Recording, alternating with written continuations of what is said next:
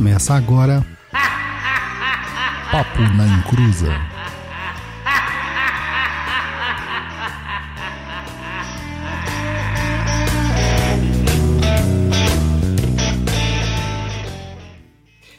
Começou! Aqui é Douglas Rainho, ou Tatengangas e Lauapanzo, e vamos para o embate do século ou não.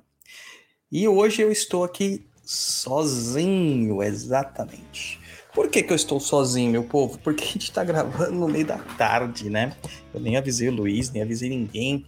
Eu decidi fazer esse PNI especial aqui por algumas questões muito claras. É, eu recebi muitas perguntas nas caixinhas do Instagram de uma forma bem deturpada. Tá? Então, para esclarecer algumas questões, para trazer alguns fundamentos de Umbanda e de Kimbanda, sobre o que é, o que não é, para fazer uns comparativos. Eu achei melhor a gente dar esse introdutório aqui para vocês. E aí, vamos lá, né? Vamos ver o que, que, vai sair. Mas antes de tudo, os recadinhos que a gente tem que passar aqui, né? Infelizmente o japonês não está aqui, mas a gente vai fazer as vezes dele.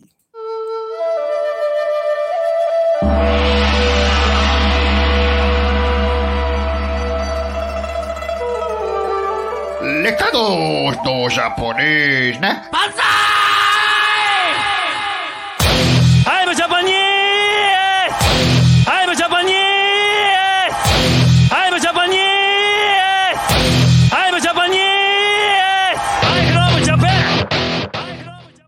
Então vamos lá para os recadinhos, beleza? Lembre-se, gente, a gente tem muito recurso para vocês. Para quem quer estudar, para quem quer conhecer, para quem quer saber mais sobre macumbaria de verdade com funcionamento, a gente tem o nosso Perdido EAD.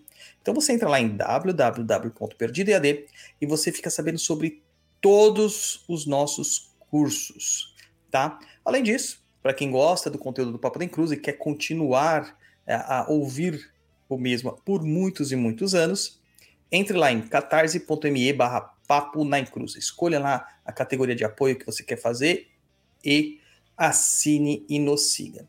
Claro que tem gente que não tem né, essa questão de fazer recorrência de assinatura. Então você pode fazer uma contribuição esporádica, né, ou pontual pelo Pix, que é o pix@perdido.co sem o M no final. E as nossas mídias sociais, instagram.com/papo da encruza, nosso blog é www.perdido.co. Nossos cursos, como já dissemos, em perdidoead.com.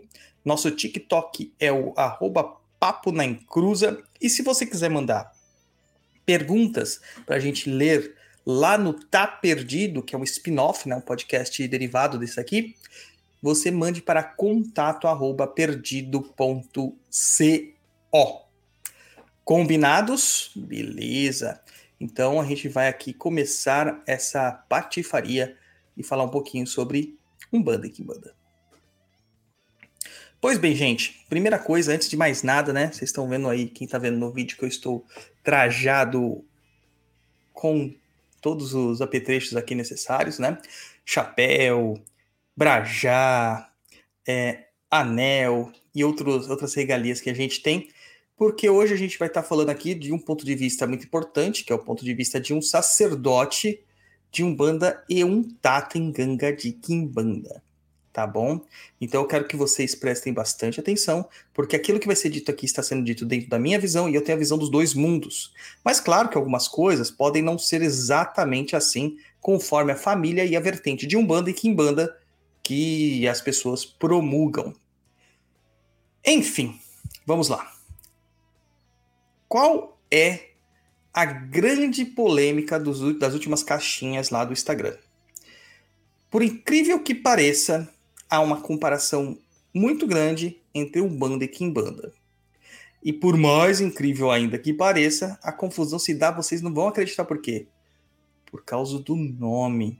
Porque ambos terminam com banda. Exatamente. Cara, já, gente, eu sei que é ridículo falar isso, mas eu já ouvi isso repetidas vezes ao redor, aos longos dos meus 42 anos de terreiro, tá? Cara, é muita, muita, muita confusão. Então a gente vai ter aí pessoas falando umbanda, quimbanda são mesma coisa, são polos negativos, são polos positivos de uma coisa só, são segmentações diferentes. Ah, a quimbanda com que é uma coisa, a quimbanda com cá outra coisa, aqui umbanda é uma outra coisa ainda.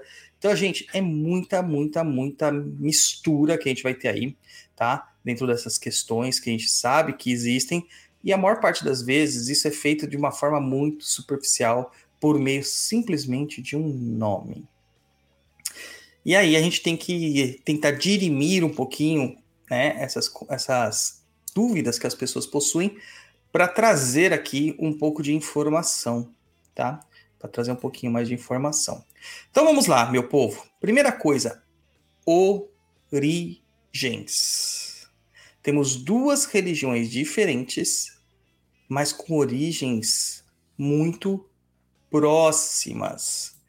E quando a gente fala próximas, a gente não quer dizer que são iguais, tá? Tem muita gente que acaba confundindo as coisas, misturando as coisas, e a gente precisa colocar os pingos nos is. Umbanda e Kimbanda têm muitas similaridades. Similaridades não quer dizer que eles são iguais ou equivalentes. Quando a gente fala similaridades, é que tem aproximações. E aproximações também existem com várias outras questões religiosas. Se a gente for pensar na Umbanda, na Kimbanda, tem manifestação mediúnica. Se tem manifestação mediúnica, a gente pode dizer que isto é uma similaridade com o Espiritismo, com o Candomblé, com a Jurema, e com outras práticas que se utilizam também da mediunidade. Mas candomblé e umbanda e espiritismo, para pegar assim bem essas diferenças, não são a mesma coisa. São coisas completamente diferentes. Então por que, que a gente acaba falando que umbanda e quimbanda também são iguais? Não são. Tá? Então, similaridade não quer dizer que são iguais. Quer dizer que ambas têm alguns pontos que podem ser parecidos, podem até mesmo alguns pontos serem iguais, mas não em sua completude. Tá certo? Então fica aí esse pensamento para que vocês mantenham na mente de vocês. Aí nós temos a questão das origens. Origens. A origem da Umbanda, a origem da Quimbanda, teoricamente, são muito iguais. Né? Porque assim, a Umbanda é uma religião brasileira e a Quimbanda é uma prática de feitiçaria brasileira. Mas o candomblé também é brasileiro. Ao contrário do que às vezes as pessoas promulgam, dizendo que o candomblé não é brasileiro, que é africano. Muita calma nessa hora. Muita calma nessa hora. Tanto a Umbanda, quanto a Kimbanda, quanto o Candomblé e vários várias outras práticas espirituais afro-ameríndio brasileiras, elas acabam surgindo do mesmo lugar. E a gente fala isso lá no Papo Cruza sobre origens da Umbanda. Quando o primeiro africano que chegou no Brasil se encontrou com o primeiro indígena que já estava aqui no Brasil, se fez macumba pela primeira vez. Tá? Não quer dizer que não existiam práticas de feitiçaria e religiões na África anteriormente e também para os povos nativistas, para os povos originais. Existiam. Mas com essa, essa conformação que nós conhecemos, isso só aconteceu quando houve essa junção. E para chegar na Umbanda que nós conhecemos, se vocês quiserem saber mais pormenores sobre isso, vocês vejam o episódio sobre origens Umbanda do Papo da Encruza. Nós tivemos ainda a influência europeia, principalmente pelo viés do catolicismo popular e da feitiçaria ibérica. E eu sei que às vezes vocês podem começar a pensar, nossa, mas quanta coisa misturada, quanta coisa, né? Então é tudo a mesma coisa? Não, não é. Porque quando a gente vai segmentando as coisas, seguindo as coisas, chega um momento que essa árvore criada, ela dá galhos. E os galhos nem sempre são iguais. Nem sempre são iguais. Então, dessa cultura, né, afro-ameríndia brasileira religiosa, surgir, esse tronco, surgem vários galhos. Aí tem o galho do candomblé, e o galho, o galho do candomblé se ramifica em vários outros galhos menores, como candomblé queto, candomblé nagô, candomblé jejinagô, candomblé angola, candomblé de almas, candomblé de caboclo e vários outros candomblés que tem por aí. Tá? Isso nós estamos falando do Brasil. Se a gente fosse expandir para Cuba, ainda tinha o Ifalucume, a Santeria, né, os palos, nossa, muita coisa. Quando a gente tem essa outra ramificação aqui, indo aqui, ó, abriu um galinho, Aí desse galinho aqui, abre lá do candomblé Angola. Do candomblé Angola, abre um outro galinho, né, um outro ramo, ou rama, que é a rama dos cultos que vão ser parecidos com a Umbanda. Então vai abrir lá um, uma raminha de cabula. E um outro ramo saindo ali, macumba. E a Umbanda bebe dos dois, assim como a Kimbanda bebe dos dois. Tá? Então são ramos que vão se manifestando por aí. A Umbanda e a Kimbanda têm exatamente a mesma origem. Mas onde que elas se modificam?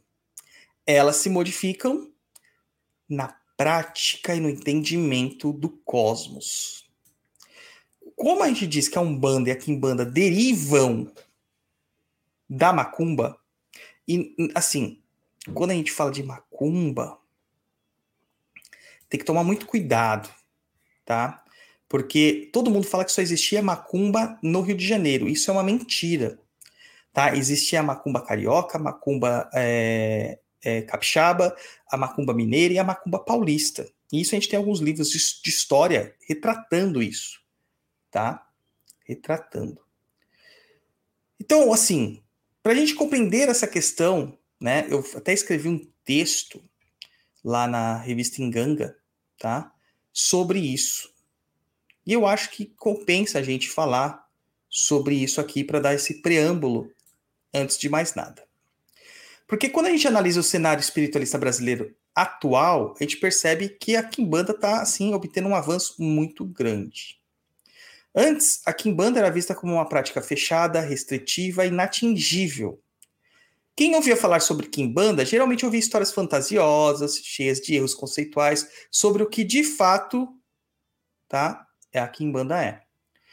Contudo, né, a gente tem essa preciosidade que é a internet e a velocidade que as informações elas são disseminadas, a gente percebe uma grande variedade de conhecimentos sendo abertos ao público, permitindo que a gente encontre é, casas tradicionais de quimbanda, ou de quimbandas tradicionais, por assim dizer, um pouco mais receptivas ao público em geral, tá?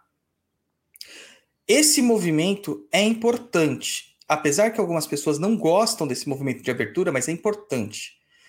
E ele é impossível de ser freado. Mas mesmo com a divulgação de parte do conhecimento, muitas das informações e tradições, principalmente do eixo central da prática, continua sendo velada aos seus iniciados, conforme estes galgam alguns graus dentro do seu progresso da tradição de escolha. O segredo ele é tão bem definido assim pelos, pelo, pelos quimbandeiros e defendido pelos quimbandeiros que assim é quase um, um, um, um pecado você tentar abrir alguma coisa sobre a quimbanda tá? Mas isso tem um motivo de ser, tá? Que é preservar a forma de culto e a prática da feitiçaria sem muita interferência de outras práticas, que aconteceu com a Umbanda, tá? Então a gente pode se analisar as coisas sobre uma perspectiva histórica, a partir do princípio do contato do homem original neste continente, né, que hoje a gente chama de América, com o primeiro africano que foi trazido para cá, como a mão de obra escravizada até então.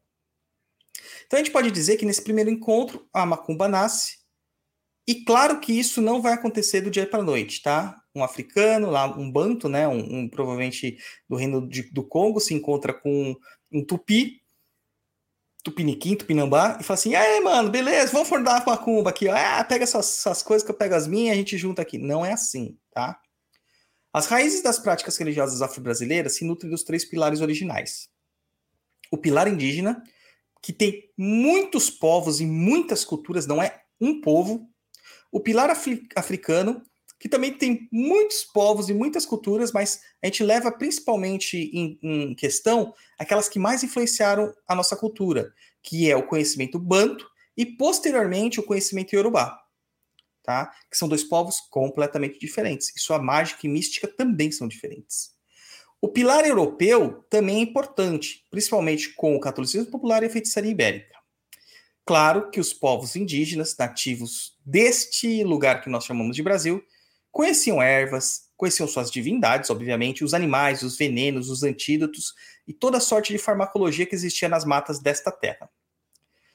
Da mesma forma, os povos africanos também tinham seus conhecimentos, passados por meio religioso ou cultural, mas principalmente através do conhecimento familiar.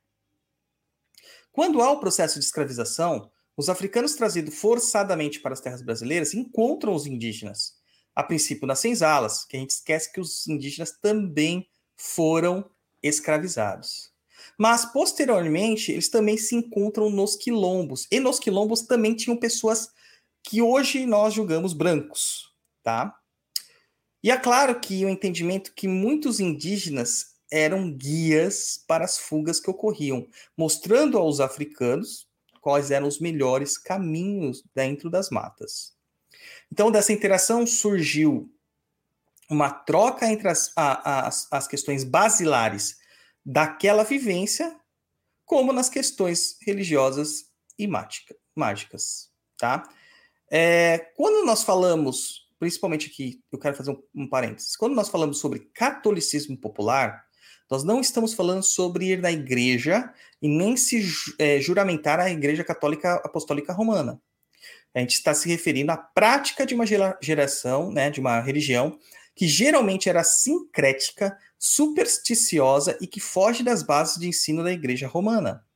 Desta forma, ela não está imputada a esta prática qualquer regra ou dogma que permeie a cultura apostólica romana e das suas irmãs cristãs. Certo? Então, se você é menos é, obtuso, se você é menos burrico, você vai entender o que eu estou falando, tá? É, porque tem muita gente que é muito ignorante. Ela se faz de ignorante, ela gosta de ser ignorante, né? Para defender coisas que às vezes não tem, não tem que ser defendidas daquela forma. Os africanos, apesar de todo o arcabouço de conhecimento que eles possuíam, eles sabiam que estavam em terras estrangeiras, tá? Com uma fauna diferente, uma fauna estrangeira, uma flora estrangeira. Então, as práticas feitas em terras africanas eram impossíveis de serem reproduzidas, tá? Exatamente da forma tradicional. Porque nessas novas terras, né, a gente precisaria adaptar muita coisa. Porque aqui não tinha a mesma flora, a mesma fauna, os mesmos recursos, e há um entendimento muito importante dentro da prática de macumba, que é o entendimento dos deuses do local, dos espíritos do local, dos donos do local. E o povo banto sabia muito bem disso muito bem disso, tá? Então ele cria, né, uma forma de adap adaptada de continuar praticando as suas religiões. Então nessa, nesse momento que a troca de informações entre povos, né, para criar essa nova sistemática, é, a gente sabe que não vai ser a mesma coisa, que está sendo criada alguma coisa nova, né? Isso também ocorreu com os povos indígenas, que aprenderam com os povos africanos e com os europeus também.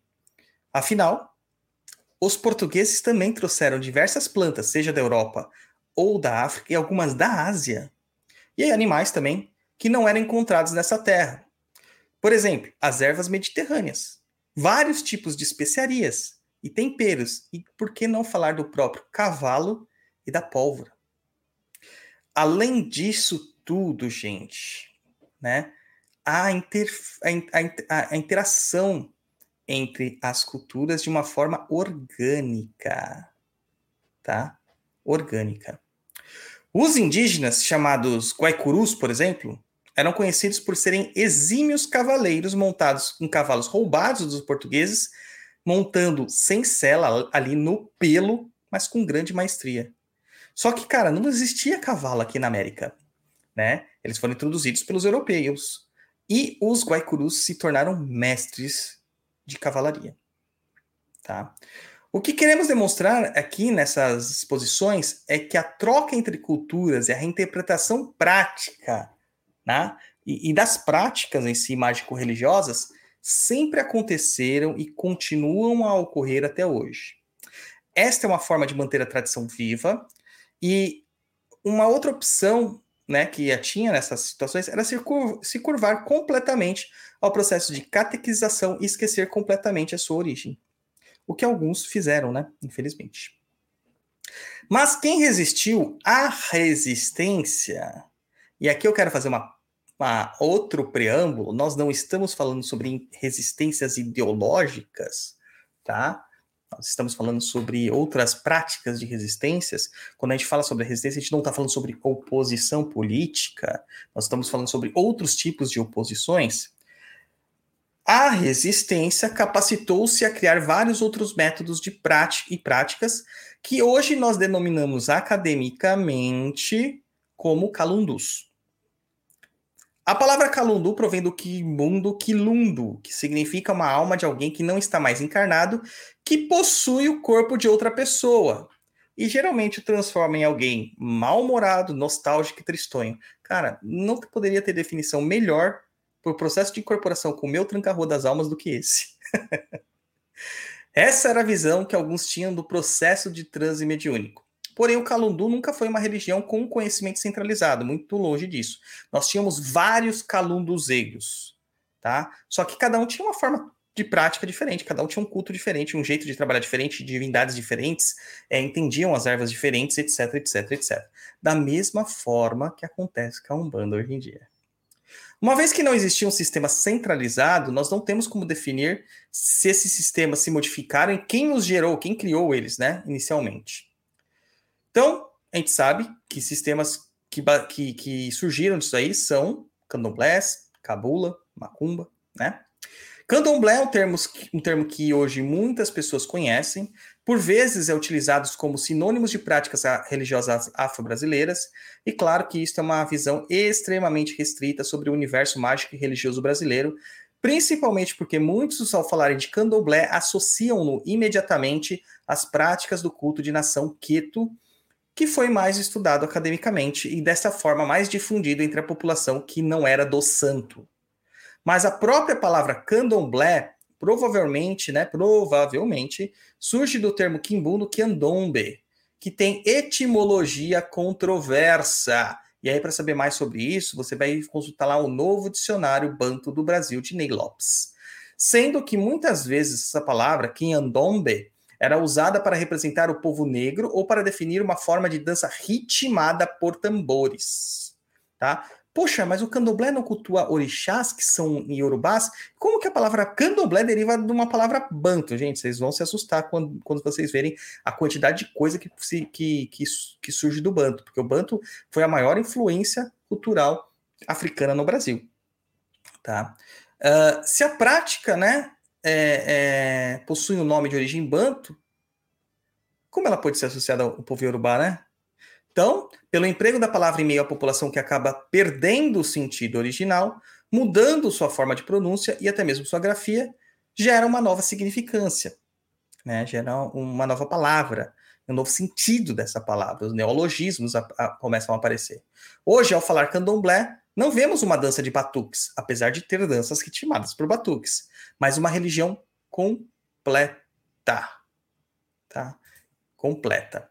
A cabula é outra estrutura religiosa interessante. A cabula é mais difundida no Espírito Santo, né? Sendo que, que existiam práticas mais ou menos parecidas com a cabula na Bahia, no sul da Bahia principalmente, no Rio de Janeiro, Minas Gerais e São Paulo. A cabula, para muitos, é vista como a avó da Umbanda e Quimbanda atuais. O termo cabula também tem etimologia controversa sendo que Ney Lopes considera duas definições principais. O termo poderia ser derivado do Kikongo Kimbula, que determina uma entidade espiritual aterrorizante, que mete medo, ou de cambula, que significa o desfalecimento, que é o transe ritual. É, desfalecimento é o desmaio. No sistema de práticas de cabula, o sacerdote recebia o nome de embanda, e este era auxiliado pelo cambone. As reuniões eram chamadas de engiras, e nessas incorporações os espíritos se apresentavam como tatas. Puxa! Que interessante, né? Claramente vemos uma grande associação com o que hoje temos na Umbanda, mas não podemos determinar com total certeza que a Umbanda e a Kimbanda provenham diretamente da Cabula, mas apenas que elas têm raízes similares. De certa forma, todo esse movimento espiritual e cultural acaba gerando outros movimentos, novas iniciativas, novas perspectivas do culto aos ancestrais, das divindades das práticas litúrgicas mágicas. Esses amálgamas que foram formados, vez ou outra, entravam em erupção e surgiu um novo tronco linguístico religioso, ou tronco religioso propriamente dito, né? não precisamente acompanhado da língua, né? É, como as práticas das macumbas cariocas e das macumbas paulistas. Novamente, apesar do termo macumba estar muito mais associado às práticas que ocorriam nos morros cariocas após a abolição da escravatura, Podemos dizer também, por sinergia, que práticas similares já aconteciam em outros grandes centros, onde as mãos de obra africana e afro-brasileira haviam sido exploradas de alguma forma, como o estado de São Paulo. Na Macumba, temos relatos de que entidades que se apresentavam como caboclos, pretos velhos e outras mais enérgicas, alguns chamavam elas de gangas ou exus, se mostravam misturadas. Então, em uma mesma sessão em gira, era possível ver um preto velho rezando para Jesus e um ganga maldizendo o Nazareno. Enquanto em uma consulta eram versados salmos e provérbios, em outra o ganga baforava um grande charuto embebido de marafo, enquanto sacrificava um bicho para que uma injustiça fosse vingada. A macumba, de certa forma, foi a verdadeira mãe da Umbanda e da Quimbanda, mas não foi uma geração espontânea.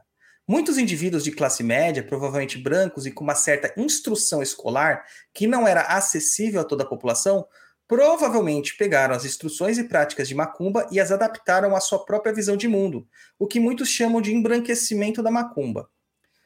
Esses homens brancos com destaque social, de classe média, com acesso à informação, por meio da literatura, definiam novos termos de negócio para as práticas religiosas e que culminaram na Umbanda do século XX, principalmente a Umbanda, né? Branca de demanda de Zélia Fernandina de Moraes. A Umbanda Mirim, ou esotérica de Benjamin Figueiredo, do Caboclo Mirim Primado de Umbanda, e a Umbanda esotérica de WW da Mata e Silva, que tem um apelo muito focado no eurocentrismo, principalmente dentro do entendimento ocultista esotérico, da introdução de conhecimentos de cabala e principalmente da associação com o espiritismo francês, que entrava no país por meio dos filhos das pessoas abastadas que voltavam de seus estudos na Europa com os livros de Allan Kardec a tiracolo. E, gente, aqui eu tenho que fazer um, um, novo parênteses, tá? Que eu falei aqui sobre embranquecimento da Umbanda. E eu gostaria de pedir muito para as pessoas é, esclarecidas, tá? Que acompanham o nosso podcast, que não usem o termo umbranca, tá? Uh, por vários motivos, tá bom? E aqueles que estão usando, por favor, parem de usá-lo. Porque a gente não pega um nome sagrado, como o nome de uma religião, que é a Umbanda, é um nome sagrado, e nós deturpamos esse nome sagrado com algo tão pernicioso que é dizer assim, não, a Umbanda feita pelos brancos. Porque, teoricamente, a Umbanda é um conglomerado de todas as raças formadoras, ou etnias formadoras, ou qualquer nome que se dá, né, é, linguisticamente, da, da, das culturas formadoras do povo brasileiro. Mesmo aquelas que vieram depois, como as culturas orientais. Tá? Então presta muita atenção quanto a isso. Se você é um bandista de fato, nunca use o termo umbranca, porque isso é ofensivo para o termo umbanda, tá? A pessoa que pratica é, umbanda de guitarrinha, contrabaixo e bateria não faz umbanda, faz qualquer outra coisa, mas não deturpe o nome sagrado para dar é, vazão ou para ganhar likes, tá? Por favor. Então vamos lá. Devemos lembrar que a prática do espiritismo, ou proto-espiritismo, era uma diversão da alta sociedade francesa e não tinha cunho científico ou religioso a princípio. Tudo não passava de uma forma de diversão nos grandes salões após os bailes e jantares que posteriormente seriam estudados pelo pedagogo francês Hippolyte Léon de Renizar Rival, que assumiria o pseudônimo de Allan Kardec para publicações de suas obras. Meu francês é péssimo. Mas nessa movimentação grande, né, é, é, é, parte de práticas antes tidas como comuns foram sendo afastadas da Umbanda do século XX. Os Exus deixaram de baixar constantemente, sendo submetidos às ordens dos caboclos e pretos velhos, principalmente os que tinham uma carga católica muito grande. Os santos que antes eram vistos como manifestações sincréticas começaram a se tornar mais importantes do que as forças que os representavam. O fetichismo e os transes com grande vigor começaram a ser coibidos e a prática da imolação animal, do sacrifício religioso, foi abandonada e até mesmo difamada e perseguida. Sobra para um conjunto de pensadores religiosos, principalmente de origem afro-brasileira, novamente resistir a esta questão e formar núcleos de divergência, como ocorre com Tata Tancredo da Silva Pinto e a prática de Omolocô. Mas também ocorre com os polos de famílias de Quimbanda que começavam a surgir. De certa forma, coube aos que não concordavam com o embranquecimento das raízes litúrgicas da macumba a missão de manter, resistir e perpetuar o saber original. Desta forma, podemos dizer que a Quimbanda é a grande depositária dos saberes da macumba, em suas práticas, formas, liturgias e abrangências. Então, incumbiu-se a Quimbanda, por meio de suas linhas e famílias, tentar formalizar sistematicamente um culto e suas práticas e que, por meio da transmissão tradicional de boca a ouvido, por meio iniciático, fazer com que esse saber não se perdesse ou fosse alterado a bel prazer da sociedade, que ansiava por ter os domínios das práticas de feitiçaria do povo brasileiro.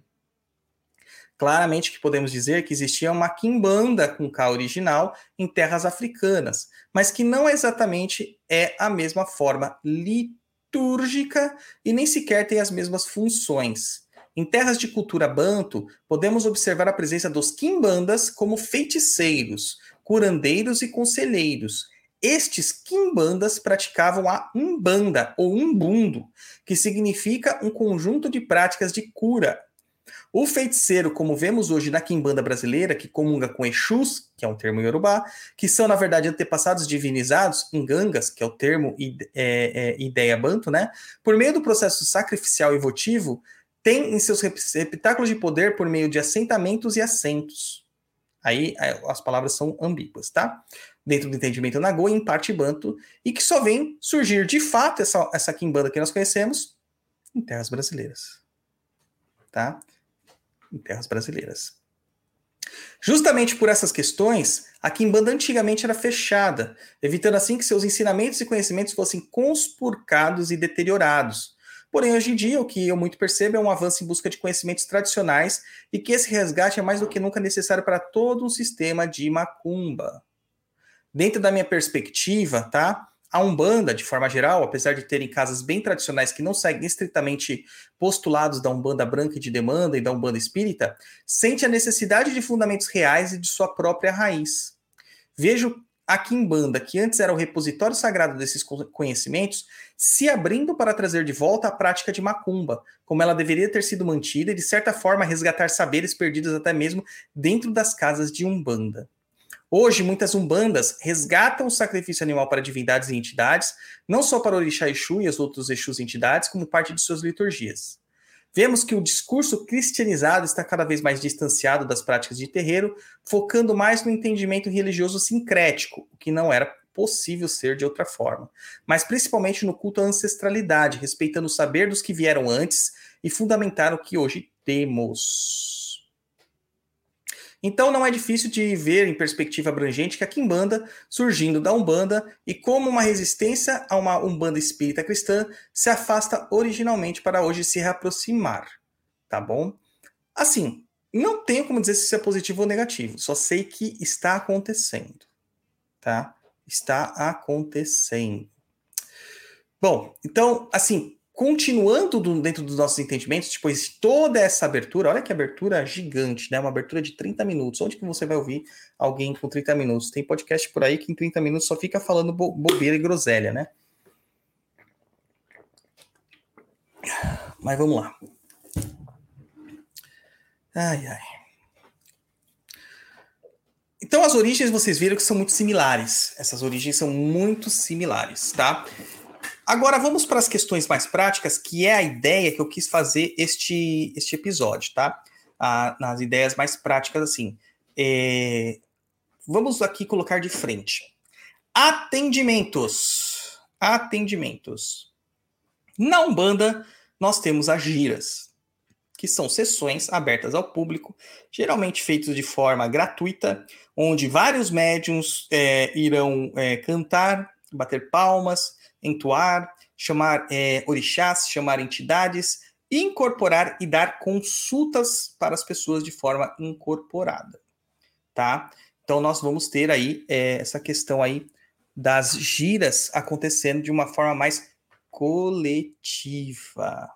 Então o atendimento se dá ali de uma forma bem coletiva mesmo. Todo mundo no mesmo lugar, todo mundo falando ao mesmo tempo, cada um com a sua entidade, claramente, tá?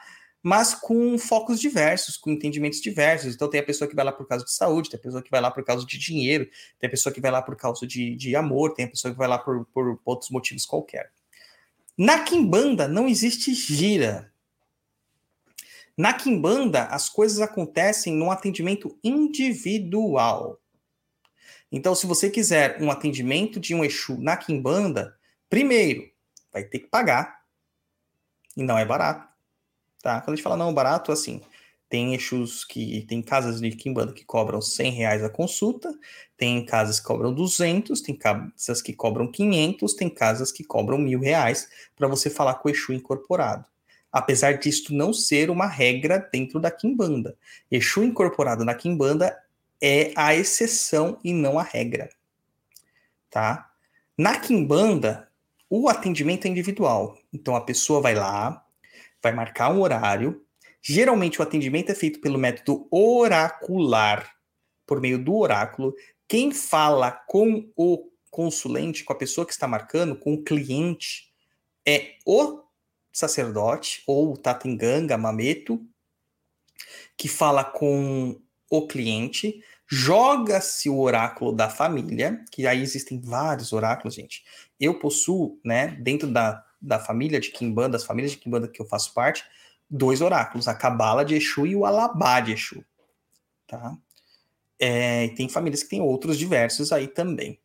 E aí você receberá as, as instruções e orientações do Exu sobre seus, as suas questões. Por isso que o oráculo pode ser feito à distância e, e, sem a pessoa estar presente ao vivo, tá? A conexão que se faz é por uma outra outra conexão, tá? Por, uma, ou, por um outro viés, não é da presença física da pessoa. Nós conseguimos ir a, ao encontro dessa energia e saber o que está acontecendo dela por meio do oráculo. O oráculo é respondido por Exu. Ele não é, não é o orixá Exu, é a entidade Exu, tá? E ali vai ser dados conselhos, orientações e as feitiçarias, entregas, oferendas que devem ser feitas, tá? Devem ser feitas.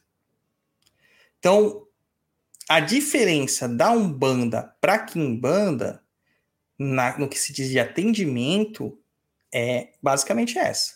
Na Umbanda, giras coletivas, gratuitas, você fala com a entidade incorporada.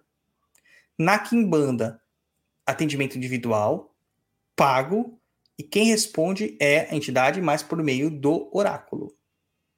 Tá? Na Umbanda, normalmente na Umbanda você sai com uma receitinha, toma um banho X, faz uma entrega Y, tá, tá, tá, tá, tá, tá, tá, tá. Na Kimbanda, normalmente, você pode sair com uma receita, com algumas indicações e orientações, mas sempre tem, né? Sempre não, mas grande parte das vezes tem um trabalho a ser feito, uma pendência espiritual, uma entrega a ser executada, um alimento para um Exu, etc, etc. E isso é feito pelo Inganga, pelo feiticeiro, pelo Kimbanda.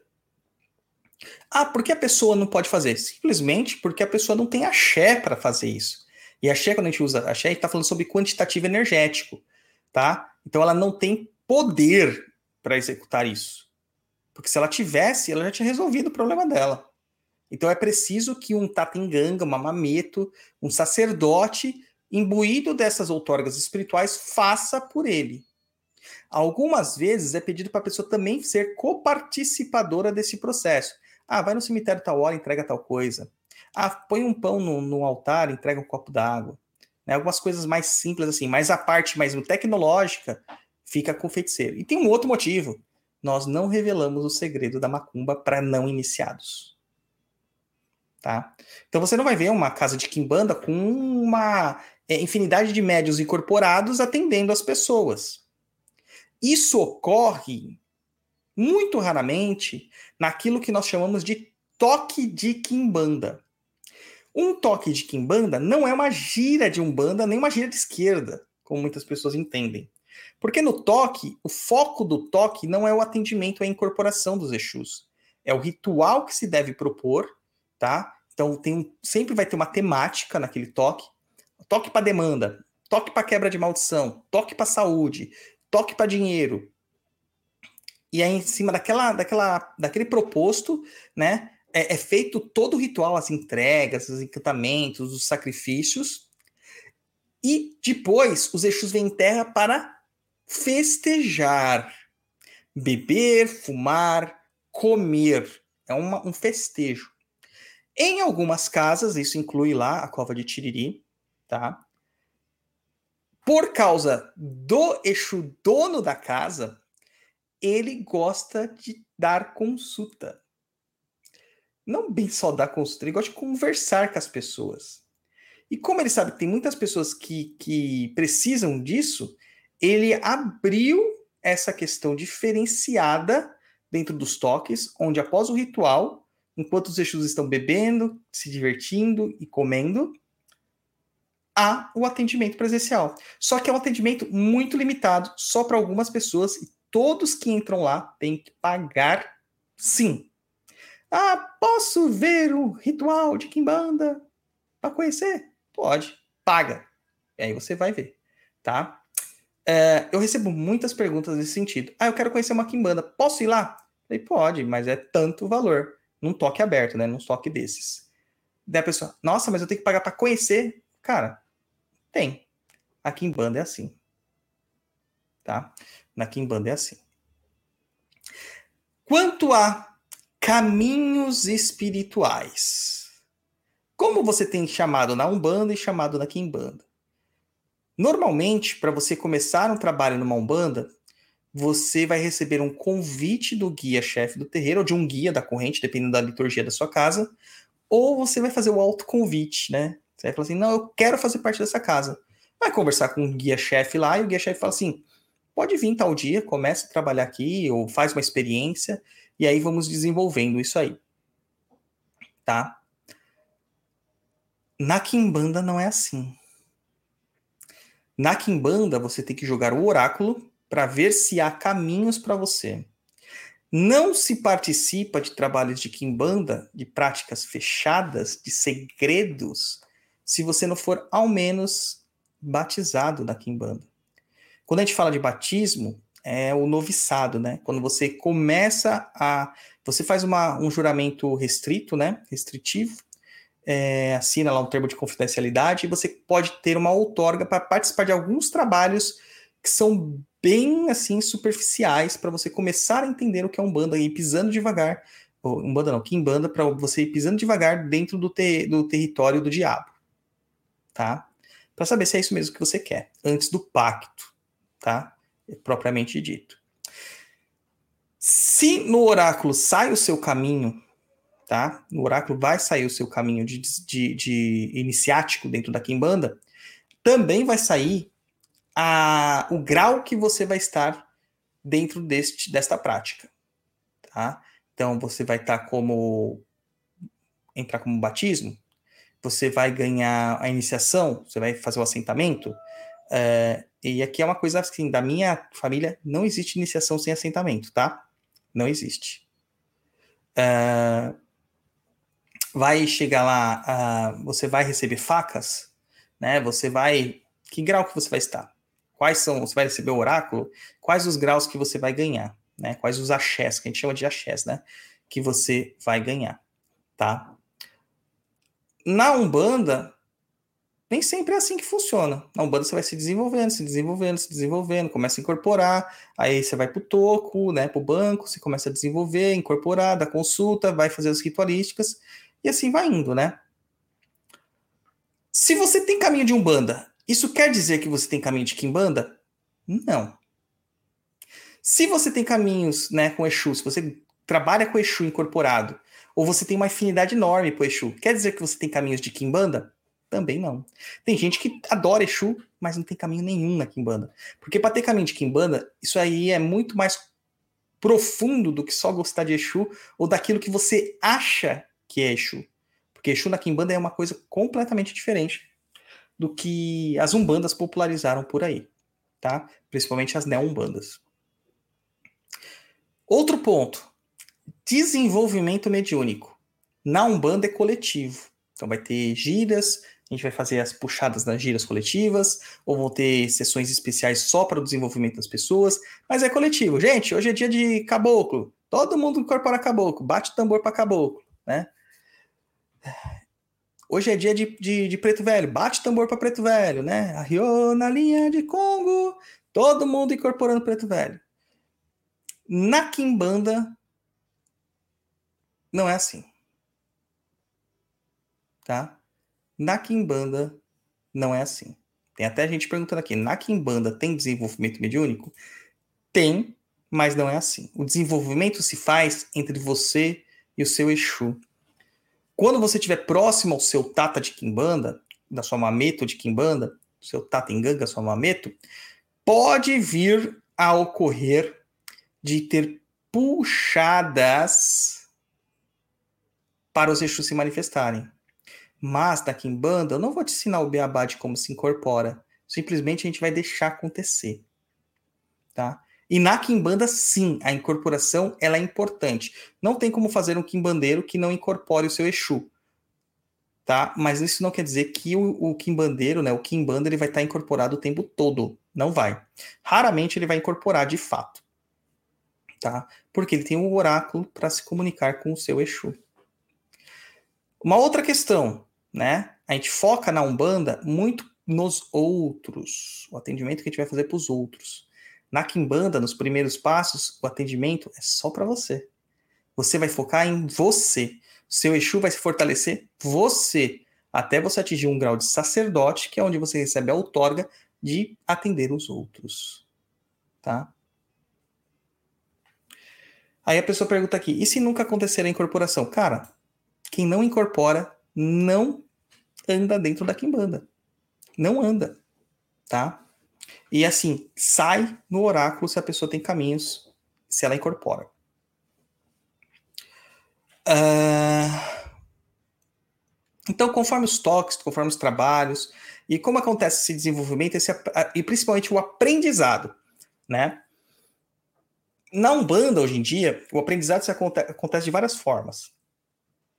Primeiramente, com a vivência de terreiro e aquilo que o seu sacerdote vai passando para você e que os seus guias vão ensinando. E posteriormente, né, você vai aprendendo com os atendimentos.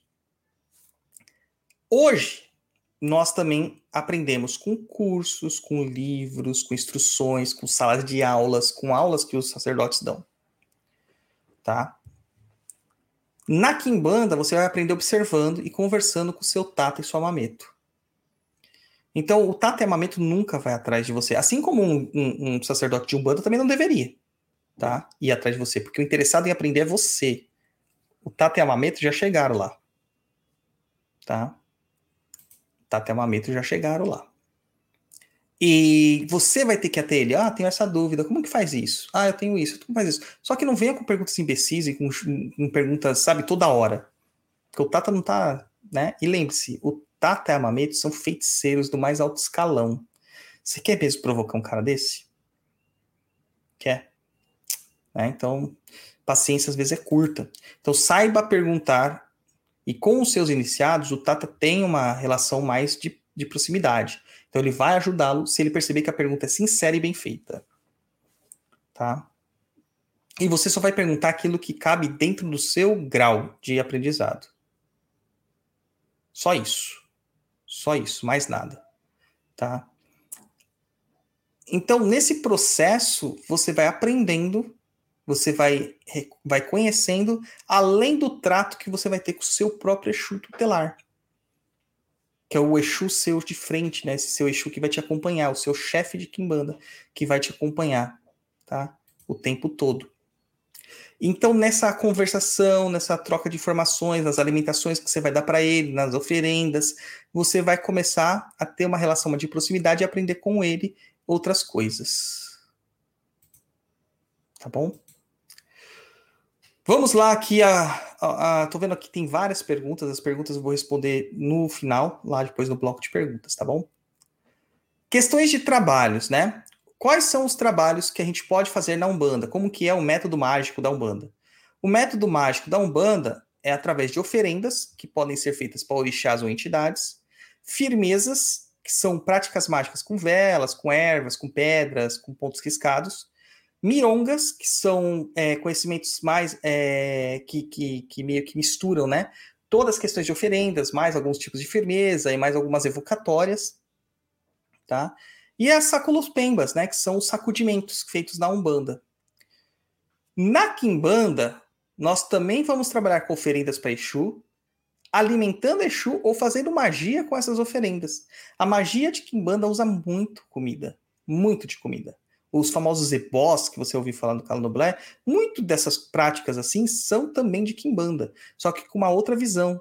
Então, assim, o Dendê tem uma outra visão dentro da Kimbanda. Vou dar um exemplo aqui. Dentro da Umbanda, o Dendê é o elemento mais quente que existe. Na Kimbanda, ele é o mais frio que existe, para vocês terem uma ideia de como acontece. Tá? A gente tem magias que os Exus passam, magias de pontos riscados, de evocação, de sacrifício, de cantoria.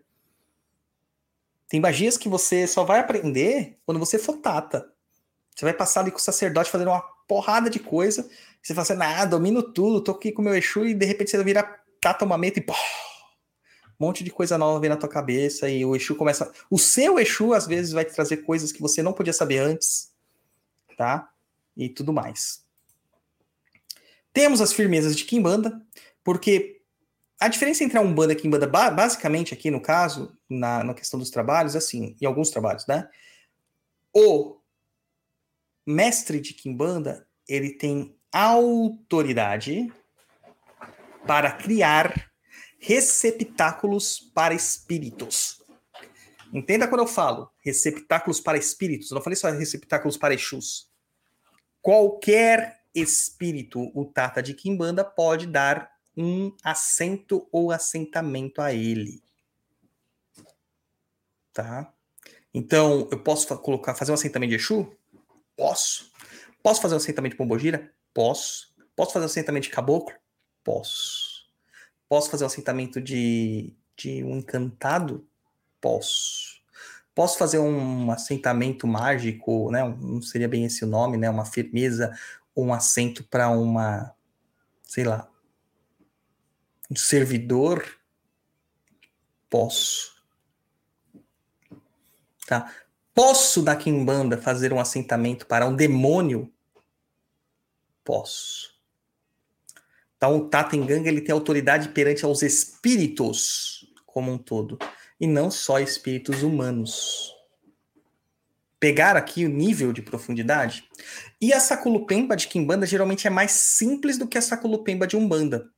Na Sacolupemba de Umbanda, nós temos ervas, nós temos muitas comidas que vão ser passadas no corpo da pessoa, bate-folhas, ritualísticas.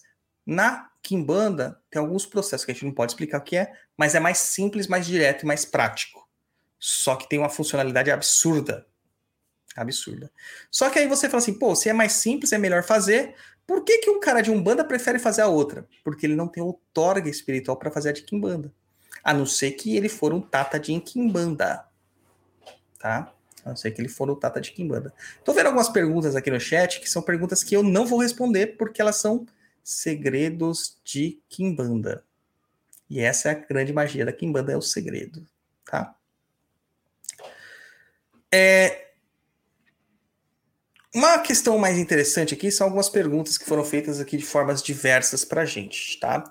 Se vocês tiverem mais algumas questões para serem ponderadas aqui sobre essas comparações entre Umbanda e Kimbanda, manda aí no chat que eu vou ler todas elas daqui a pouco.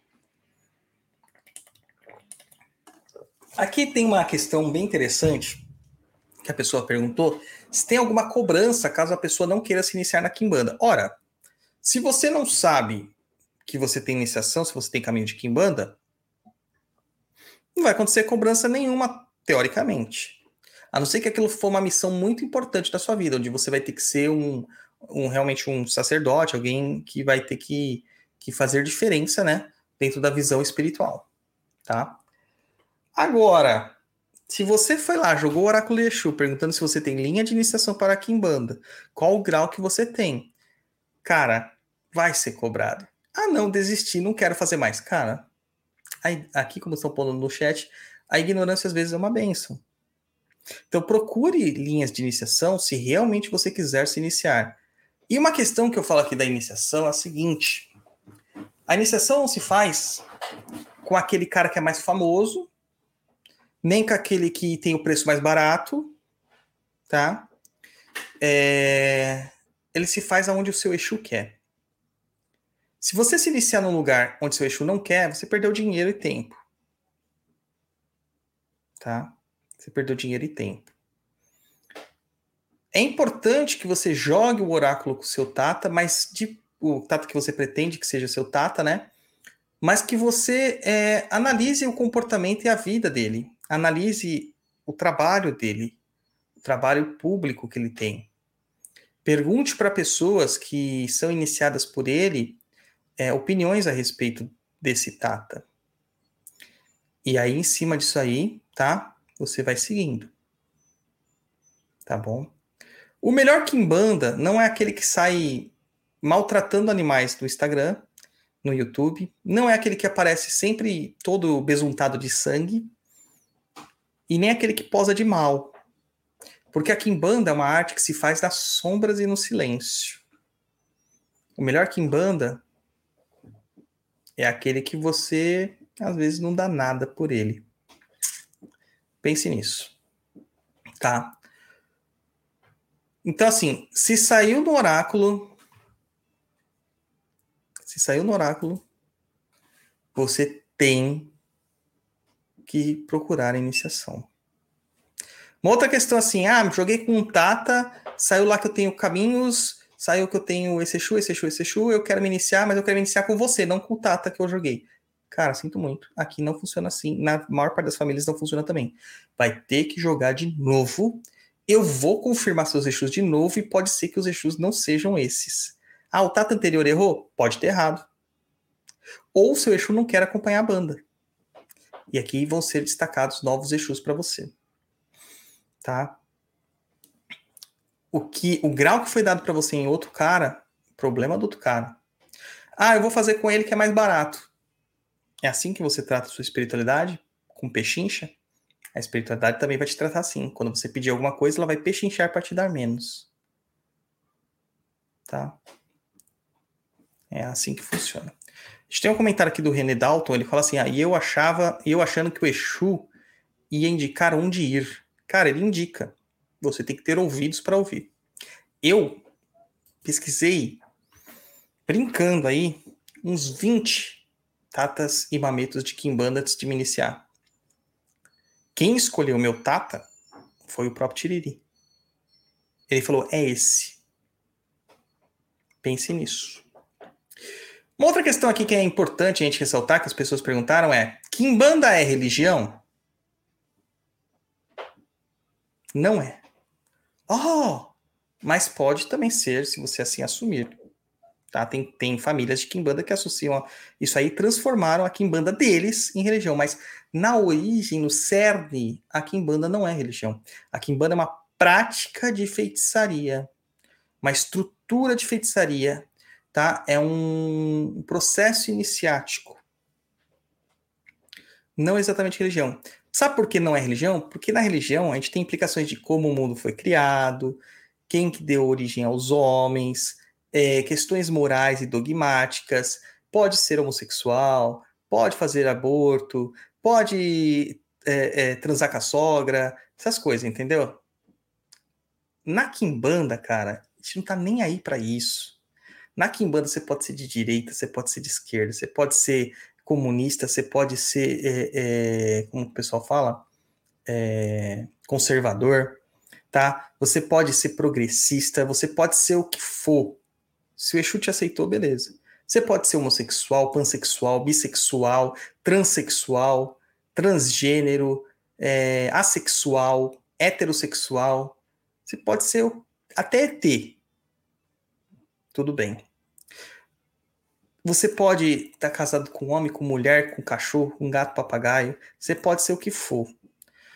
Eu acredito que nenhuma dessas questões, pode ter abortado ou não, mas nenhuma dessas questões implica na sua vivência da Kimbanda.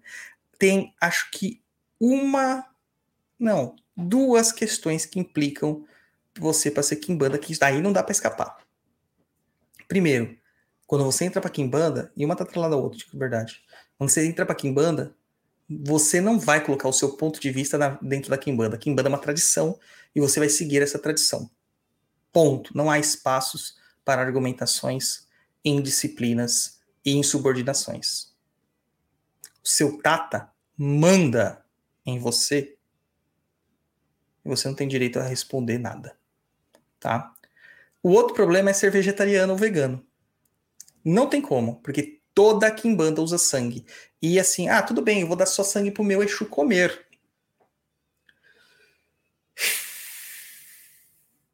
Às vezes a gente usa sangue, a gente bebe sangue, a gente come sangue, a gente come comida de carne, a gente tem que comer a comida do Exu. E aí? Como faz? Então não tem como, tá? Não tem como. Uh...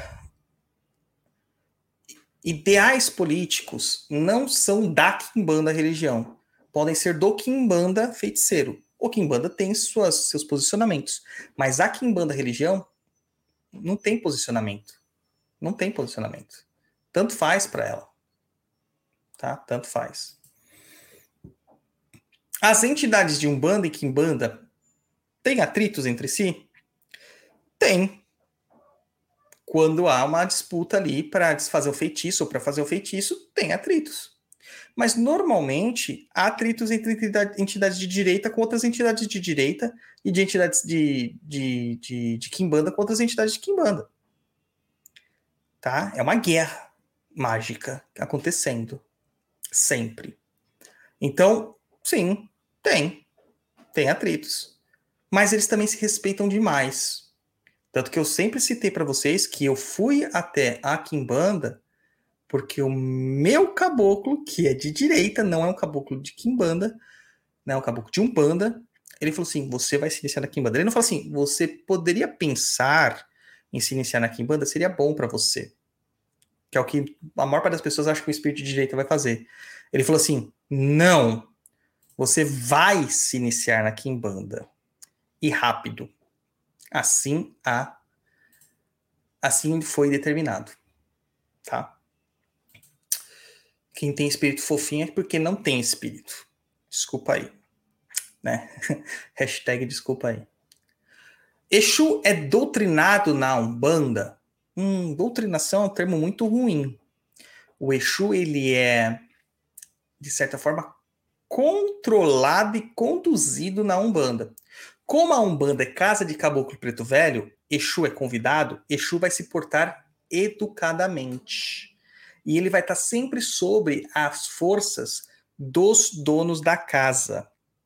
Os donos da casa são quem? Os caboclos e pretos velhos da casa.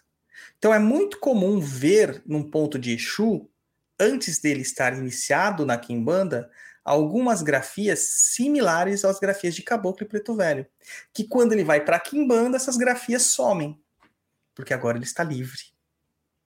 Tá? Livre não quer dizer que ele é escravo tá? Do do caboclo do preto velho. Não. Quer dizer que eles têm um acordo diplomático.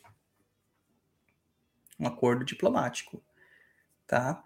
E e quando ele se liberta dessa forma, ele pode tocar a vida dele. Só que ele também é responsável pelas suas próprias atitudes.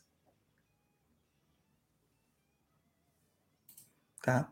Não impedem ele de fazer a, a, a de, de, arcar com as suas próprias responsabilidades, tá? Então ele não é doutrinário, né?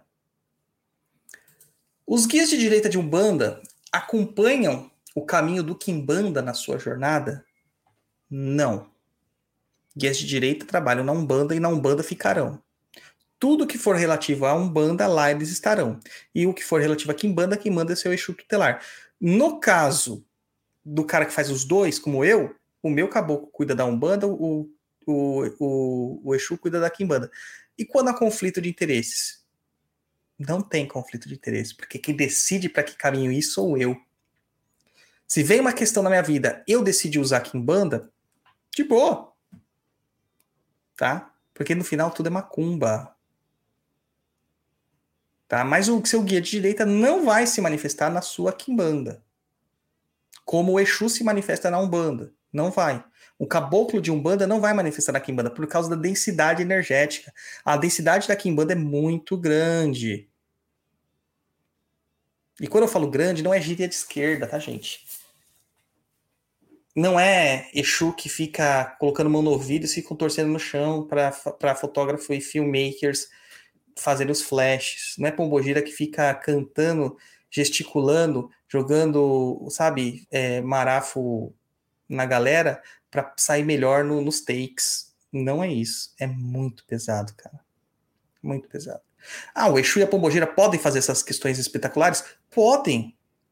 Nas festas, nos toques. Outra pergunta aqui que mandaram é assim: é preciso ter prática de umbanda para se iniciar na quimbanda? Não. Não é preciso. E se você escolher só a Kimbanda para sua vida, tendo caminhos, pode fazer. Pode fazer de boa, tá?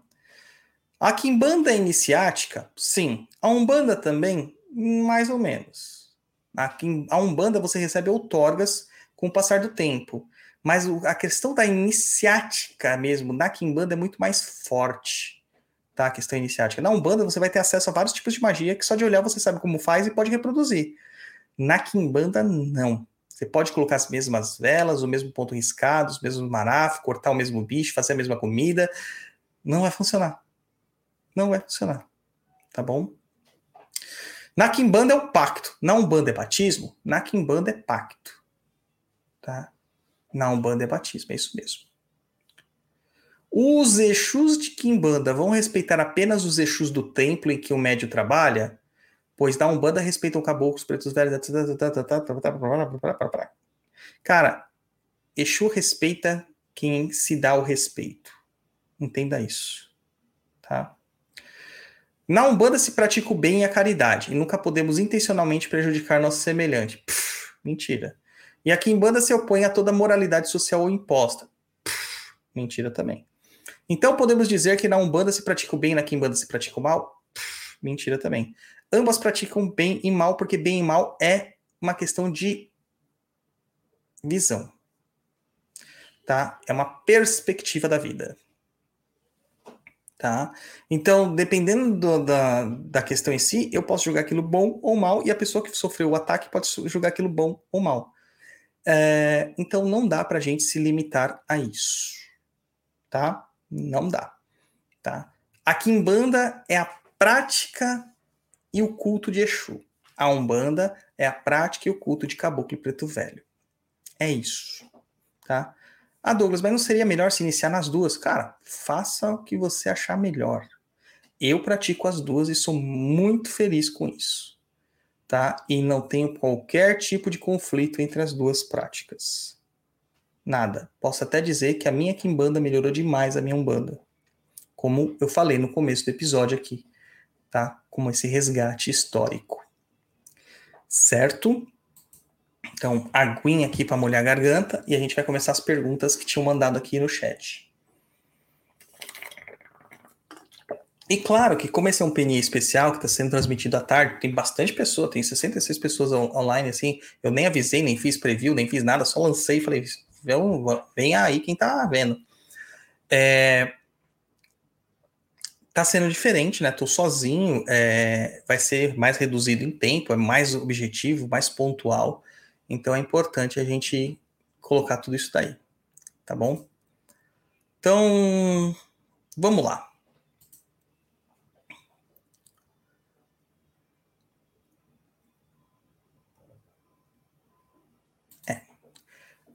Vamos lá. Pergunta de Carolina Mizutani. Por que as pessoas têm tanto medo da Kimbanda? Mas é para ter medo mesmo. É para ter mesmo mesmo.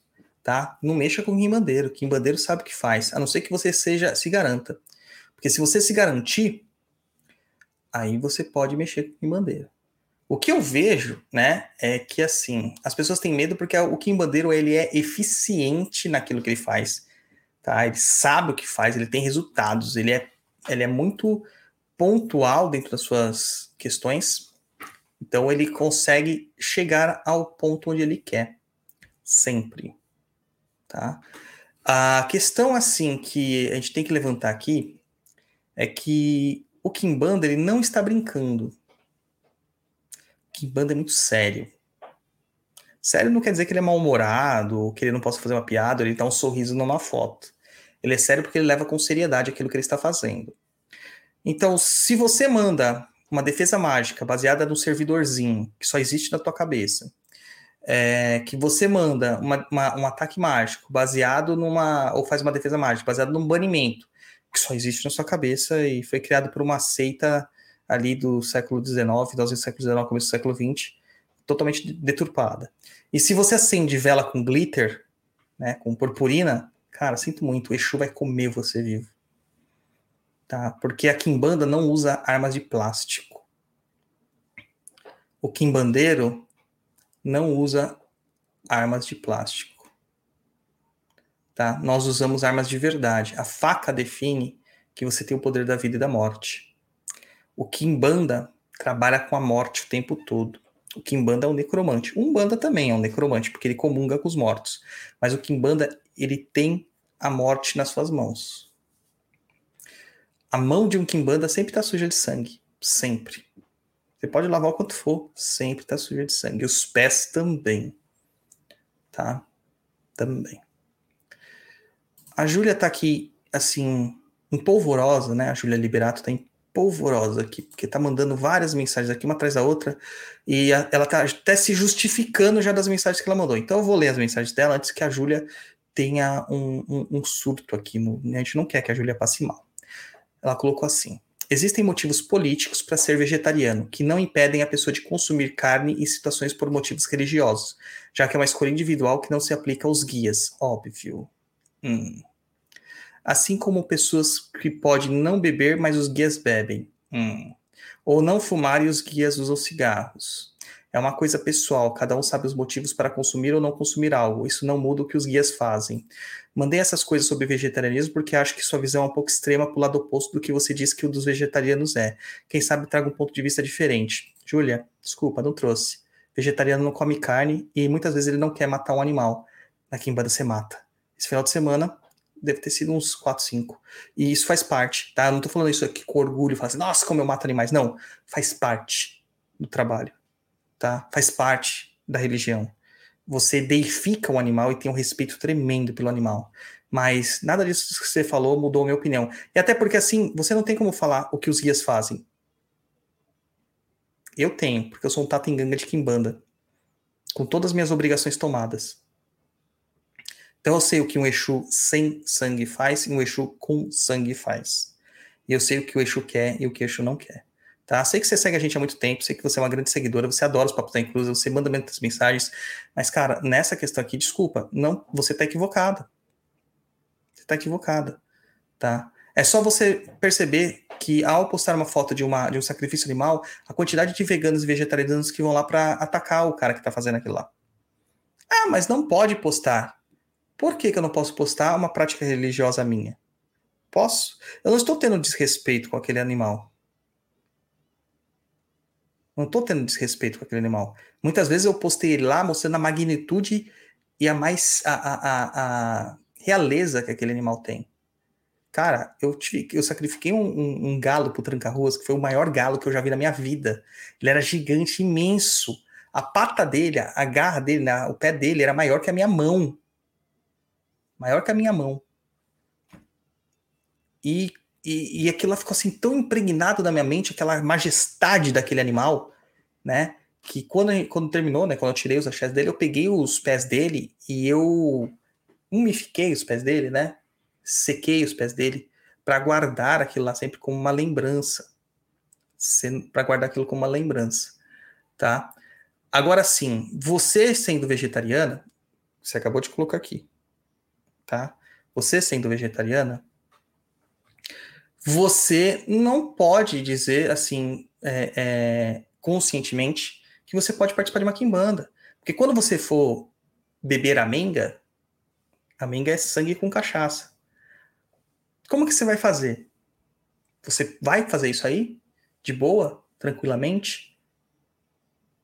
Ou você vai simplesmente olhar assim e falar assim: olha, isso não faz parte das minhas questões aqui doutrinárias, não aceito isso, não é minha ideologia. Cara, não dá. Se você tem essa ideologia de, vege de vegetarianismo, de veganismo, isso não cabe na Kimbanda.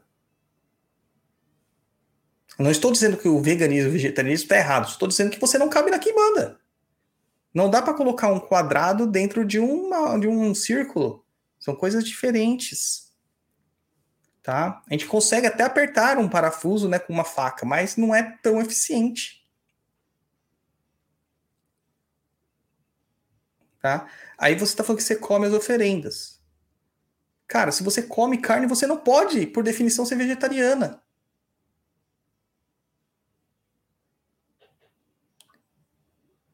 É complexo isso.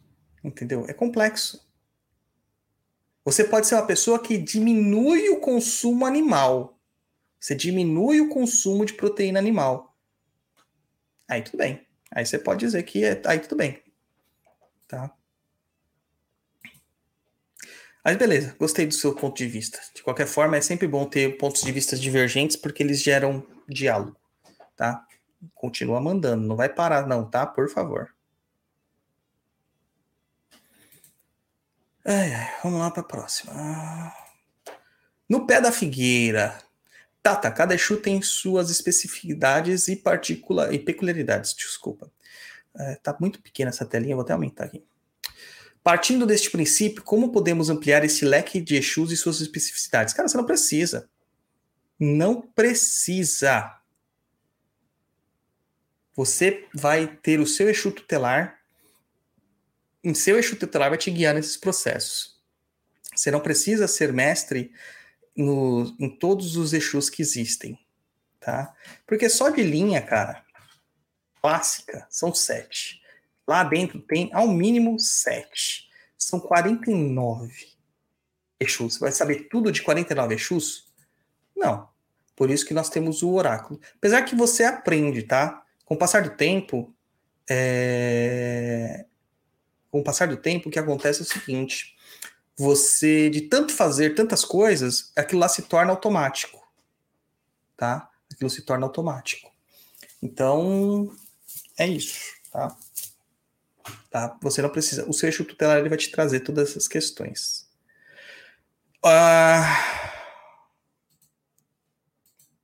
o pessoal ainda tá falando do veganismo. Tá vendo como isso é tão impactante? Tá vendo? Não estamos falando de veganismo aqui, nós estamos falando de Umbanda e Kimbanda e suas questões é, é, entre elas, tá?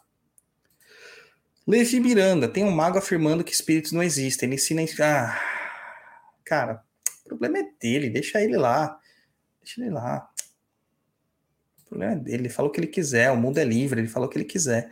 O problema é quem acredita nele.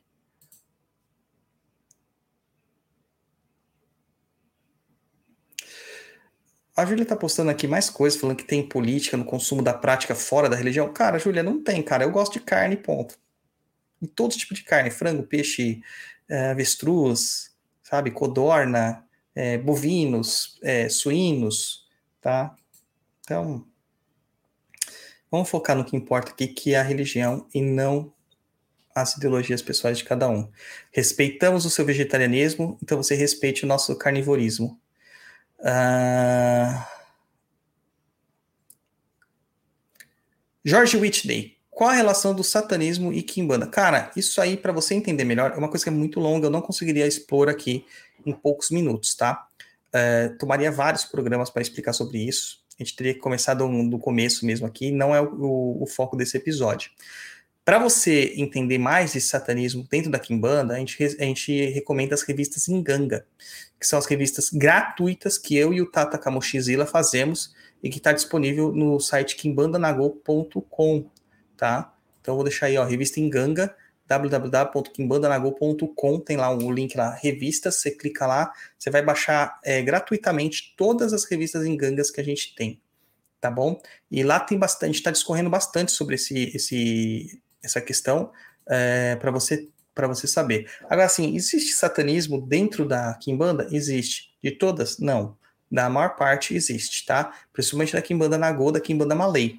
Existe sim. Tá bom? É que é muito complexo para a gente explicar aqui em poucos minutos e nem é o escopo desse programa, tá?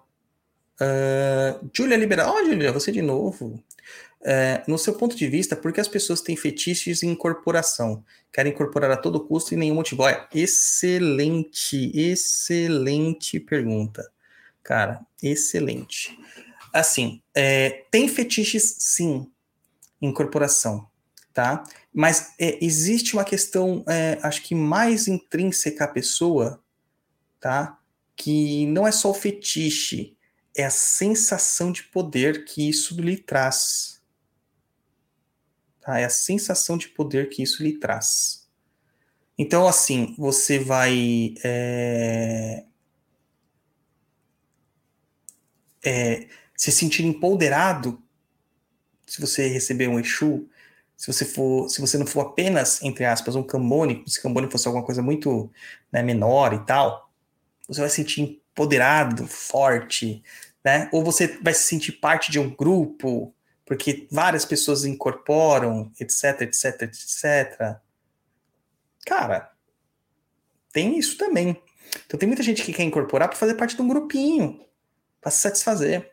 Tá? E a incorporação, para você entender, na Umbanda, ela é necessária e restrita.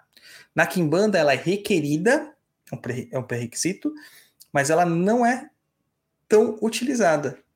A gente utiliza ela mais para momentos é, importantes do Exu e da Pombogira, na manifestação desses Exus e Pombogiras em terra, para trazer, nesse sentido, felicidade, é, comemoração, alegria e etc. Tá? Mas a galera adora o fetichinho, né? E, inclusive, acredito que algumas casas, aquelas roupas extravagantíssimas, porque Exu e Pombogira pode usar roupa deles? Pode.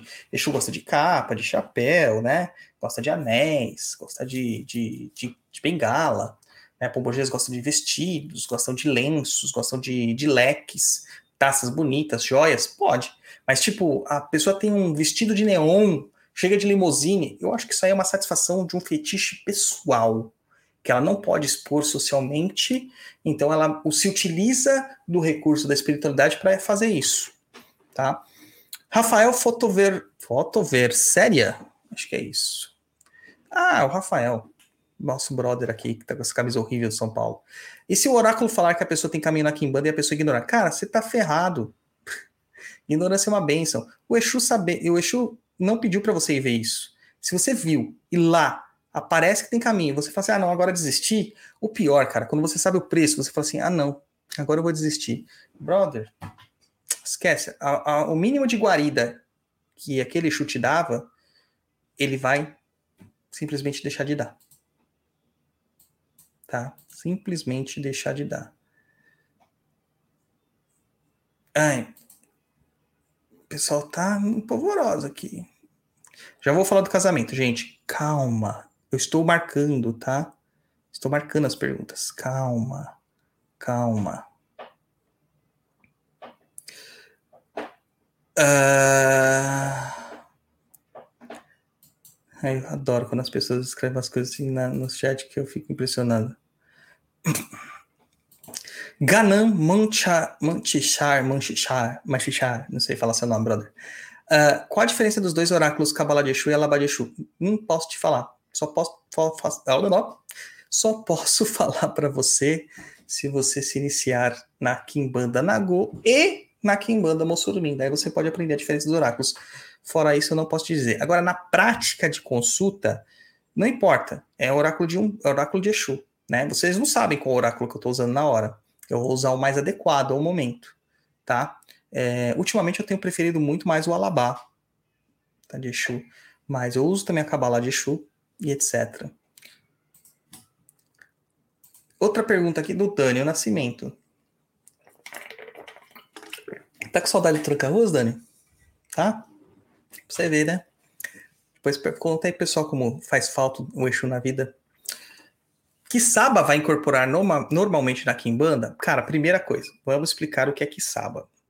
Kisaba é um cargo que provém do candomblé Angola, que também tem algumas ramas e algumas famílias de Umbanda, que é o caso da nossa, tá? da, da do chão de Jorge, que é o sacerdote das folhas, que é mais ou menos parecido, é similar ao Babalo, Babalossanin, que é o feiticeiro das folhas, dentro da, da cultura de candomblé quito.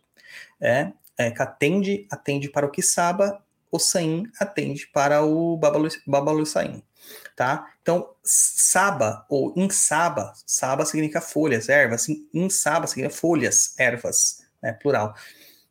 O Kisaba é o feiticeiro, o manipulador dessas plantas. Normalmente, quando a gente usa a palavra normalmente, quer dizer que existem exceções. O Kisaba não incorpora para dar consulta. Isso não quer dizer que ele não incorpora. Ele incorpora, ele só não dá consulta, tá? Porque ele faz tudo por meio de oráculo ou por meio das informações que ele obtém no transe mediúnico e na troca de informações com os seus espíritos tutelares. Tá? Seus espíritos tutelares. Só que vamos supor que o cara é Kisaba na Umbanda ou no Candomblé Angola, mesma coisa de Ogã, né? E Ked no Candomblé Queto, que não incorporam, e ele vai para Kimbanda. Na Kimbanda ele vai ter que incorporar.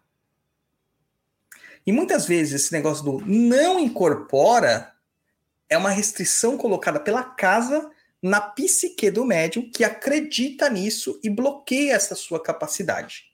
E aí, quando é falado que ele pode incorporar, ele se revela, ele se solta. E aí ele incorpora, tá? Ele incorpora. Mas esse aqui hoje não é o tema para falar de quiçabas. A gente pode falar de um trabalho de feitiçaria de ervas no futuro sobre isso. Tá? Uh, próximo aqui do Lucas Muniz da Silva. Qual a diferença real do Exu de Umbanda para o Exu de Kimbanda? O Exu de Umbanda não existe, brother. Só existe Exu de Kimbanda. Que o, o, o e na, na, Umbanda existem alguns espíritos que a gente pode considerar como estagiários de Exu. São os Exus trainee. Que eles querem ser Exus e eles só vão ser elevados Exus após a iniciação da Kimbanda. Ah, mas ele diz que na Umbanda ele é Exu. Não ele está sendo treinado para ser. É o que o pessoal muitas vezes chama na Umbanda de Exu é, pagão, tá? Que até ele se tornar um Exu batizado, demora, né? Então, antes a gente fazia essas diferenciações dentro do chão de Jorge. Exu pagão, Exu batizado, Exu coroado. Hoje isso não existe porque toda a prática de esquerda e de Exus passou para Kimbanda. Então, o, o Exu, ele sendo iniciado na Kimbanda ele já é Exu. Ah, mas e o seu médium que incorpora Exu é, numa gira mista ou numa gira grande, que é a gira de esquerda, que a gente ainda tem algumas no show de Jorge, mas não é iniciado na Kimbanda. Ele incorpora um espírito que quer se tornar um Exu, né? Tem esse título é, provisório aí como um estagiário, tá? E assim vai. Assim segue. Uh próxima aqui da Carol Mizutani. É correto dizer que na Kimbanda alguém é iniciado em seu eixo tutelar? O pacto é a única palavra cabível. Não, é iniciado sim seu eixo tutelar e tem um pacto com ele, tá? Mas aí a gente tem que falar só para iniciados, porque isso é um, é um processo muito longo e não dá, a gente não explica isso para a pessoa que está de fora. Augusto Lava, pode falar quais são os níveis dentro da Kimbanda? Qual a diferença entre iniciado e batizado? Posso, posso falar sim. A questão aqui é assim, ó. Isso é conforme as famílias. Na família tradicional aqui de Kimbanda Nagô e Mussurmin, da qual eu faço parte, existe a vertente de Kimbanda Nagô, existem as famílias de Kimbanda Nagô e as suas subdivisões. Então, Tata Zilau Apanzo, Tata Enganga Zilau Apanzo, Waixu Tijiri Kalunga ele foi aprontado por Tata Kamushinzila, Kamushinzila, Wa Pantera Negra e Mameto Muana Dinganga, Wa Dama da Noite, que foram aprontados por sua vez por Tatenganga, Malembo Micunga, o Sete Catacumbas, que foi aprontado, por sua vez, por Tata, Tata Enganga Quilumbo, o Aishu Marabô, tá? que foi aprontado, por sua vez, pelo, pelo Tata Anderson do Exu Tranca-Rua das Almas. Tranca-Rua das Almas? Acho que é o Tranca-Rua das Sete Cruzes, agora não lembro, porque é muita gente muito para trás, né? Mas, cara, você tá vendo que toda uma ordem hierárquica. Então, a, a Kimbanda que começou lá com o Tata é, Anderson, passou pro Tata Malembo, Tata Quilumbo, foi pro Tata Malembo, foi pro Tata Camochila de Lemamento Banda de Ganga e veio pro Tata Ziloapanzo, é uma raiz de Kimbanda. Só que tem as peculiaridades de que a cada família, que quando você se torna Tata, tem uma, uma, uma independência daquela família, promulga dentro dali. Então, algumas questões podem ser mudadas, mas segue uma estrutura rígida, de certa forma, né? Então, dentro dessa ideia, nós temos que o cara é o batizado, né? Ele é o noviço, ele recebe outorgas para participar da quimbanda de alguma forma. O iniciado, ele faz a comunhão com o seu Exu tutelar e assenta o seu Exu tutelar. E ele vai receber algumas outorgas a partir daí. Facas de obrigação, facas de serviço, é, é, oráculos e outras outorgas que a gente não pode revelar. O, quando ele se torna sacerdote, desculpa, no iniciado ele recebe a outorga de faca de obrigação e, e os assentamentos, ponto, tá? Me empolguei. Quando ele se torna sacerdote, ele recebe a sua faca de serviço, outras outorgas mais, outros assentamentos mais e o oráculo quando ele se torna Tata ou Mameto, ele tem a, a possibilidade de receber, ele recebe todos os seus axés e ele pode iniciar outras pessoas no culto e dar caminhos e morada, criar assentamentos e assentos para espíritos, tá? Basicamente é essa as diferenças. Agora tem as nuances dentro disso daí, que só iniciados sabem. Tá? Só iniciados sabem. Lucas Muniz fala assim: você poderia vir por sul, porque aqui tá difícil. Cara, não vou pro sul. Mas se você quiser se iniciar comigo, você vem até o meu templo, a gente joga, vê se você tem caminhos.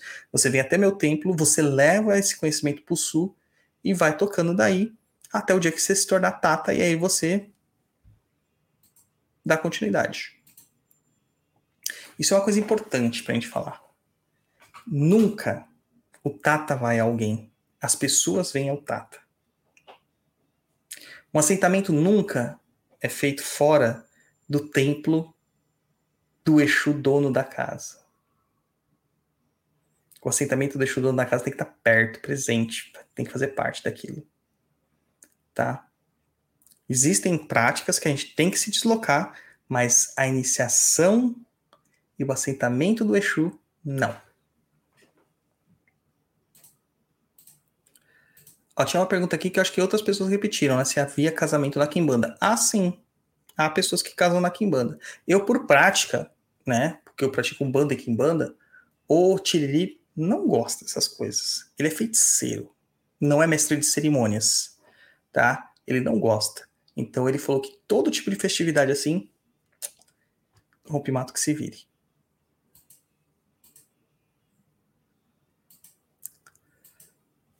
Lucas Muniz da Silva. E pode trabalhar com o Exu de Kimbanda na Umbanda ou vai ser outro Exu que vai vir na Umbanda? Cara, pode vir o Exu de Kimbanda, se o cara foi iniciado da Kimbanda, é o Exu dele que vai vir na Umbanda. Agora, se ele não é iniciado, uh, essa pergunta nem faz sentido para um cara que não é iniciado, tá? O Exu determina a direção da sua vida? Não, Carol.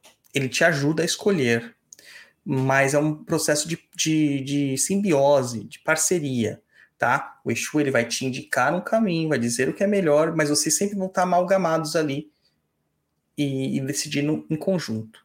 Um grande erro que acontece na vida das pessoas, principalmente alguns iniciados, é falar assim: eu tenho que ouvir tudo que meu Exu fala. Ouvir tem, mas você não tem que executar e concordar, porque você tem suas opiniões. E o discernimento e a liberdade é extremamente importante dentro da Kimbanda. Então, como que você vai ser livre se você está sendo escravo do seu Exu e das vontades dele? Não, cara, é uma parceria. Não é só o que o Exu quer, é o que você quer também. Então, tem uma parceria envolvida, né, nesses processos. Aí perguntou, né? Agir ao contrário é afrontá-lo? Tipo, seguir ou não em um trabalho, em uma casa, em um relacionamento? Dependendo da situação, pode ser afronta sim. Vamos supor que você está num relacionamento extremamente tóxico, que aquilo só faz mal para você. E o seu Exu já recomendou que você saia desse caminho por várias vezes. Você não sai, ele vai falar assim: passar bem, tchau. E larga você. Aí o que acontece? Nesse momento, você vai estar desamparada. E o que era ruim se torna pior ainda. Tá?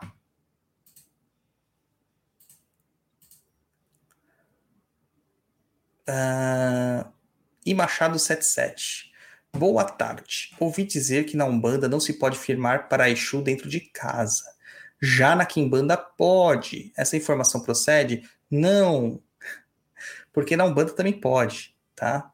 Isso aí é bobeira dos outros que tinha que despachar Exu. É que assim, por é, tradição, na Umbanda pede-se para firmar fora, porque Exu é visto como aquele que mora na rua. Então ele cuida da rua. Então suas coisas estão na rua. Na Umbanda. Na Kimbanda não, Exu é rei.